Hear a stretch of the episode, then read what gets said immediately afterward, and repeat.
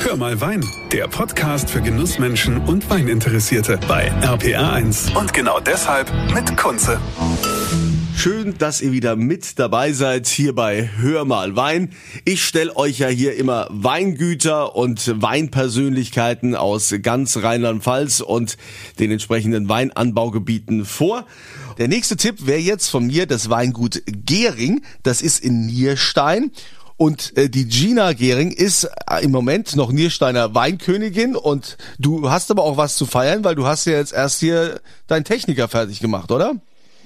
Ja, Herr, hallo. Ähm, ich bin super froh, auf jeden Fall die Prüfung jetzt hinter mir zu haben. Wir haben auch gestern schon ein paar gute Weine getrunken. Also, ja. Ja, also ähm, du bist ja also zu Hause in Nierstein im Weingut aktiv, hast aber auch deine hoheitliche Position äh, nochmal verlängert äh, in Corona. Wie viele Jahre wirst du das jetzt noch machen?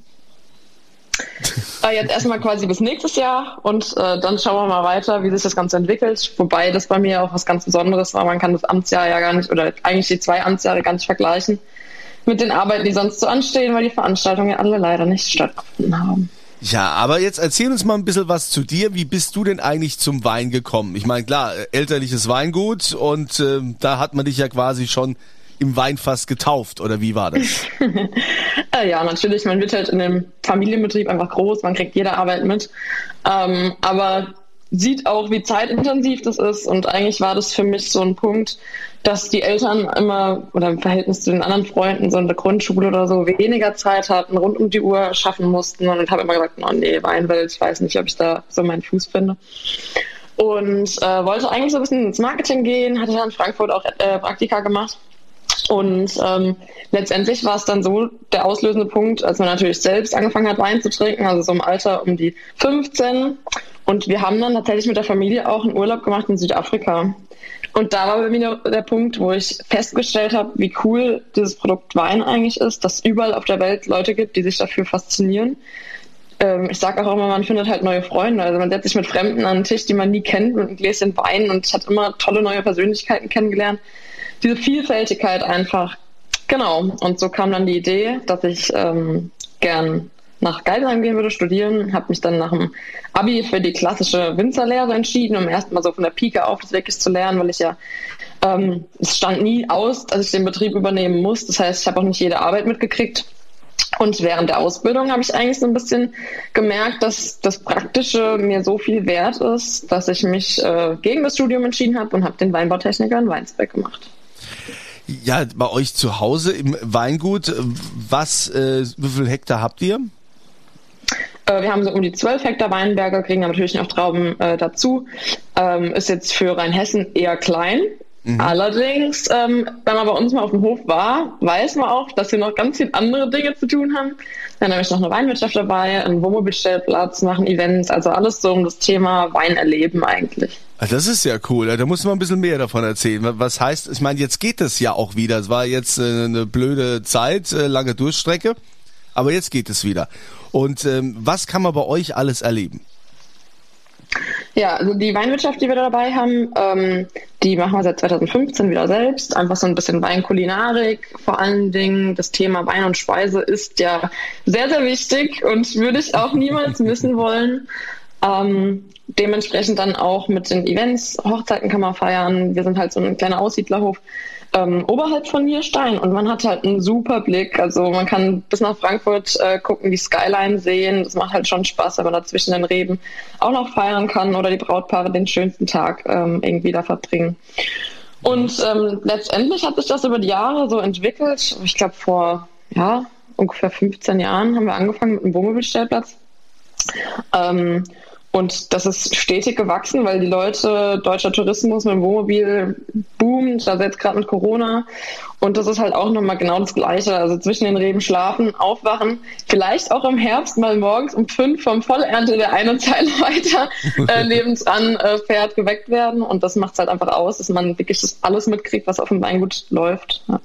Finde ich cool. Das ist echt. Äh Finde ich spannend. Also ist ja jetzt auch ein Tipp für viele, die immer noch sagen, naja, ich mache lieber mal ein Wochenende oder ein paar Tage hier auf dem, auf dem Weingut, anstatt jetzt äh, ins Ausland zu fahren, sind ja immer noch viele vorsichtig. Was ist denn so dein persönliches Steckenpferd, wenn es so um den Wein geht? Was machst du denn bei euch? Ähm, ich bin derzeit so ein bisschen für Marketingmaßnahmen zuständig, aber auch Kundenbetreuung, Mädchen für alles, äh, wenn ich die Zeit finde. Jetzt mit Weinswerk ist natürlich immer ein bisschen schwierig gewesen, wenn man nicht zu Hause ist die ganze Zeit. Ich habe aber durch meine Ausbildung bei Top-Betrieben, ich war bei Künstler und bei 30 Acker, mhm. ähm, habe so Praktikum nochmal gemacht bei Raumland, ähm, so ein bisschen die Leidenschaft wirklich auch entdeckt für qualitativ hochwertige, vor allen Dingen Handarbeit ähm, und durfte jetzt quasi mit dem Rebschnitt beginnen, das erste Mal den Steilhang Hipping von uns übernehmen. Mhm. Weil ich es liebe, wenn man da steht, guckt auf Nierstein. Das ist für mich so genau der Bezugspunkt und da halt einfach, weil es ja komplett Handarbeitslage ist, da kann man nicht befahren ähm, das zu übernehmen, genau. Und das ist jetzt so weinbaulich mein Projekt dieses Jahr. Ja, aber Hipping ist doch, Entschuldigung, das ist doch der Rolls-Royce unter den äh, Weinbergen. Ja, ja, ja, ich habe mich schon ne? geehrt gefühlt. Es standen so zwei Weinberge zur Auswahl und dann hat der Papa gesagt, ja, du darfst es machen und da war ich schon happy. Ja, also wirklich, das ich meine, man sieht jetzt, ähm, man sieht natürlich, dass ich nicht immer Zeit habe. Ähm, man merkt auch auf einmal, an was man alles denken muss. Also jetzt, wo es den Wachstumsschub gab durch den vielen Regen, da hingen die Triebe auch mal drüber, weil man nicht rechtzeitig im Heften da war, aber macht schon Spaß. Ja. Ja, und äh, du ver verantwortest es dann auch im Keller und, und schaust dann also ganz genau, dass, äh, dass da auch alles hier so in den Gärtanks ähm, oder Holzfässer, ich weiß nicht, wie ihr es macht, oder lässt du das machen? Ähm, also bisher ist eigentlich der Papa alles zuständig im Keller. Ich habe ähm, mit der Weinkönigin meine ersten eigenen Weine ausgebaut, die ich jetzt quasi über die Amtsperiode verkauft habe für sozial oder um ein soziales Projekt mit Wine Saves Life zu, zu unterstützen. Das war das erste Mal, dass ich wirklich so äh, Wein selbst ausgebaut habe. Das war ein Riesling, ähm, halbtrocken, so im Kabinettstil bisschen mit ordentlich Säure dahinter. Mhm. Und ein Weißburgunder im Tonneau vergoren. Also wir arbeiten auch mit Holzfässern ähm, ist auch so ein bisschen wirklich meine, meine Leidenschaft, vielleicht sogar eher in die Richtung großes Holzfass, weil die Gerings eigentlich eine Küferfamilie sind. Das heißt, mein Urgroßvater kommt von der Schwäbischen Alb und hat Handfässer, also die Stückfässer mit 1200 Liter oder Doppelstück 2400 von Hand gefertigt. Und wir haben tatsächlich im Keller noch super viele alte Fässer von ihm und das finde ich so schön. Das ist für mich wirklich nochmal so mehr diese Handwerkskunst, Wein zu machen in der Verbindung mit den Holzfässern. Ja, und mal sehen, wenn der, wenn der Herbst bevorsteht jetzt beim Hipping dieses Jahr, wie es dann läuft im Keller. also, das äh, finde ich schon sehr spannend. Also wenn du sagst, ihr habt noch diese, diese alten Holzfässer, auch von früher, da diese Familiengeschichte. Was ist denn so dein Favorite Wein? Was ist so Riesling oder, oder eher Weißburgunder? Eigentlich typisch Winzer, Riesling absolut. Ähm, ohne Riesling, ohne mich. Gutes Motto, weil für mich Riesling nochmal den besonderen Stellenbezug hat, einfach für meine Heimat. Roter Hang ist einfach für mich Riesling. Und ähm, genau deswegen absolut. Vor allen Dingen gereift, natürlich immer spaßig, ja. Jetzt hast du noch von deinem Sozialprojekt erzählt, Wine Saves Lives. Äh, um was geht's da?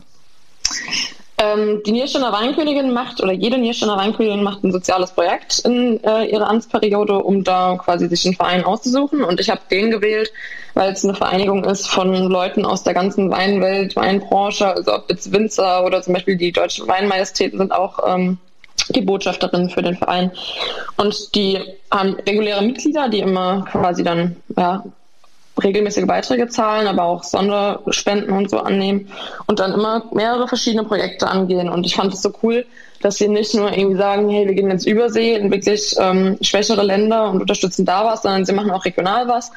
Und ähm, ich bin damals aufmerksam geworden durch ein Posting, dass sie in Wiesbaden auch so Kochkurse für Kinder angeboten haben. Und das fand ich so schön, dass es halt auch einen regionalen Bezug hat. Ja. Wie kann man da mitmachen? sich anmelden. Wo? also einfach mal im Internet schauen, Wine Sales Live. Und es gibt wirklich mehrere Projekte. Also es gibt noch eine ehemalige Weinmajestät, die auch einen Wein gemacht hat, wo sie Spenden sammelt. Das ist, ähm, glaube ich, eher so der Anlaufpunkt von vielen Weinmenschen, die da ein bisschen was machen wollen. Ja. Was ich ja bei euch auf der Homepage gesehen habe vom Weingut, ihr habt koscheren Wein? Ja. Was, was, das habe ich ja noch nie erlebt. Was, was ist das denn? Tatsächlich für uns auch total neues, spannendes Projekt gewesen. Ich glaube auch für meinen Vater, der schon seitdem er 10, 15 ist, im Betrieb mit drin ist, ein ganz neues Projekt, wo wir super viel dazugelernt haben. Das hat sich ergeben durch alte Bekanntschaften und Freundschaften der Familie.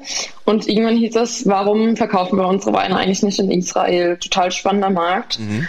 Ähm, und dann war es aber so ein bisschen das Thema, okay, wie kann man da mal Fuß fassen? Wie wird man auch als Produzent ähm, ordentlich anerkannt? Und dann stand halt dieses Thema Koscher im Raum. Und dann haben wir uns ein bisschen damit beschäftigt und befasst, ähm, haben die Hürden gesehen und sie trotzdem angenommen. Und koscherer Wein bedeutet, ähm, dass er quasi auch von einem Rabbiner abgesegnet wurde. Das heißt, ähm, es durfte kein Ungläubiger Mensch diesen Wein herstellen oder anfassen, sage ich manchmal klar, Wein anfassen ist schwierig, aber ähm, es war 100% äh, Maschinenvollernterlese vorgesehen, damit halt einfach wirklich die Hände nicht ähm, an die Trauben kommen. Der Rabbi kam extra, hat die Trauben abgeladen, also aufs Knöpfchen gedrückt am Traktor quasi. Der war bei der Filtration dabei, bei der Abfüllung und hat dann quasi auch alles versiegelt. Also die Tanks wurden dann wirklich zugeklebt. Ähm, es durften nur koschere Behandlungsmittel benutzt werden. Das bedeutet auch, einfach um den Verwaltungsaufwand so ein bisschen zu minimieren. Für mich ist es eigentlich so ein echter Naturwein, weil wir fast keine Zusatzstoffe haben. Ähm, spontan vergoren, ein bisschen Dreck und Speck, ist, ähm, ist total puristisch. Es sind super interessante Weine geworden und da haben wir einen Riesling gemacht, einen Grauburgunder und einen gelben, Mus gelben Muscatella mit ein bisschen Restsüße. Genau. Und dieses äh, Projekt war wirklich, wirklich aufwendig, aber für uns einfach nochmal super, auch was mitzunehmen als Winzer. Und diesen Wein exportiert ihr jetzt nach Israel? Ja, vor allen Dingen nach Israel, aber auch so ein bisschen kleinere Märkte. Polen haben sich angefragt und wenn man dann erstmal in der Materie drin ist, sieht man eigentlich einfach auch, was das für ein Netzwerk ist und wie viele Leute dieses Problem haben, mit ähm, koscheren Lebensmitteln. Also auch der Rabbiner, wenn er immer da war und was essen wollte, sind die extra nach Frankfurt gefahren. 40 Minuten, um halt ein koscheres Restaurant zu haben. Das ist ja, das ist ja mega spannend. Also vor allen Dingen, wenn ich jetzt auf die Idee käme, ich mache einen koscheren Wein und äh, jetzt brauchen wir mal einen Rabbi. Ja, woher, woher kriege ich denn den Mann? Wo habt ihr den denn hergeholt? ja, wir haben dann natürlich übers Netzwerk oder auch weil der Bekannte ja aus Israel eigentlich kommt und selbst Jude ist, ähm, den Kontakt gefunden ähm, der das quasi absegnet, weil wir auch noch eine besondere Form von koscheren Wein gemacht haben und das nennt sich das sogenannte Kashrut. Und dieses Zertifikat haben, es gibt viele oder einige Winzer, die koscheren Wein produzieren, aber dieses Kashrut-Zertifikat ist wirklich nochmal so, sage ich jetzt mal, das High-End von Koscher. Wahnsinn. Und da haben wir uns drauf eingelassen und da haben wir quasi über das Netzwerk dann den Mann gefunden, der uns da ähm, klassifiziert. Ja. Irre. Also spannend, ja, total spannend. Und wie wie schmeckt der? Äh, schmeckt der ganz anders oder wie wie kann man das wie kann man das beschreiben? Ja, ich habe ja eben schon mal ein bisschen anklingen lassen. Also wirklich für mich so ein bisschen Naturwein-Stilistik. Ähm, es hat wirklich, also was andere vielleicht schon leicht als Böxer bezeichnen würden, was ja aber in der Weinszene relativ häufig mal vorkommt, ist wirklich eher so puristisch. Man hat ganz andere Aromen als, wir haben ja den gleichen Wein auch noch normal für uns ausgebaut. Und wenn man dann den Vergleich wirklich mal hat, wenn man den in einem Edelstahl hatte, mit einer Reinzuchthefe, klar vorgeklärt oder ordentlich vorgeklärt, ähm, man muss sich halt vorstellen, dass wir die Gärung einfach komplett haben machen lassen und es entgegengesetzt dem, was der Winzer eigentlich total gern macht, jeden Tag kontrollieren, schmecken, ähm, braucht die Hefe irgendwelche Nährstoffe, damit sie das auch wirklich schafft oder so. Wir konnten da wirklich einfach gar nichts machen. Das heißt, der Wein war komplett sich selbst überlassen. Also, das ist echt verrückt. Finde find ich cool. Gina Gehring aus Nierstein vom Weingut Gehring, die nicht nur einen Campingplatz haben quasi, wo man also im äh, im Weingut campen kann, wo man also auch essen kann und trinken, probieren, volles Programm, ist ja auch noch Niersteiner Weinkönigin, also volles Programm hat die Gina. Bin ja froh, dass du für mich hier noch Zeit gefunden hast. Äh, wo soll es denn jetzt noch hingehen? Ich meine, du hast den Techniker, hast du gerade fertig gemacht, sagst du, wie geht's denn jetzt weiter? Genau, für mich stand eigentlich äh, direkt fest, dass ich nach dem Techniker erstmal noch arbeiten gehen will irgendwo, denn äh, mit 23 Jahren ähm, in den Betrieb einsteigen ist eine Aufgabe auf jeden Fall für mich persönlich einfach noch um Erfahrung zu sammeln. Und ähm, habe jetzt das Glück, quasi ab August im Weingut Knewitz in Appenheim anzufangen. Ja. Wow, das ist doch schön. Und dann, äh, wie lange hast du vor, da zu bleiben? Oder willst du das noch nicht sagen? Nicht, dass die das dann erfahren und dann sagen, wenn die jetzt nur ein Jahr Nein, bei uns die bleiben. wissen ja über die Lage Bescheid. ich bin da ganz entspannt. Ich lasse mir jetzt einfach mal meine Zeit, um zu gucken. Ähm, ich meine, wer Familienbetriebe zu Hause hat, man weiß, dass es nie so einfach ist, kommt auch öfter mal zu Konflikten. Und deswegen finde ich, dass es alles schon eigentlich geregelt ablaufen sollte. Und bevor man da sagt, hier bin ich, habe meinen Abschluss fertig, ich bin jetzt da, sollte man erstmal festlegen, was sind eigentlich so die persönlichen Ziele, wo möchte man hin, dass man da auch eigentlich dran arbeiten kann. Ja. Also Gina, dann bleib besonders. Ich wünsche dir eine schöne Zeit und euch natürlich auch und immer volle Gläser. Das war Hör mal Wein, der Podcast für Genussmenschen und Weininteressierte mit Kunze auf rpa1.de und überall, wo es Podcasts gibt.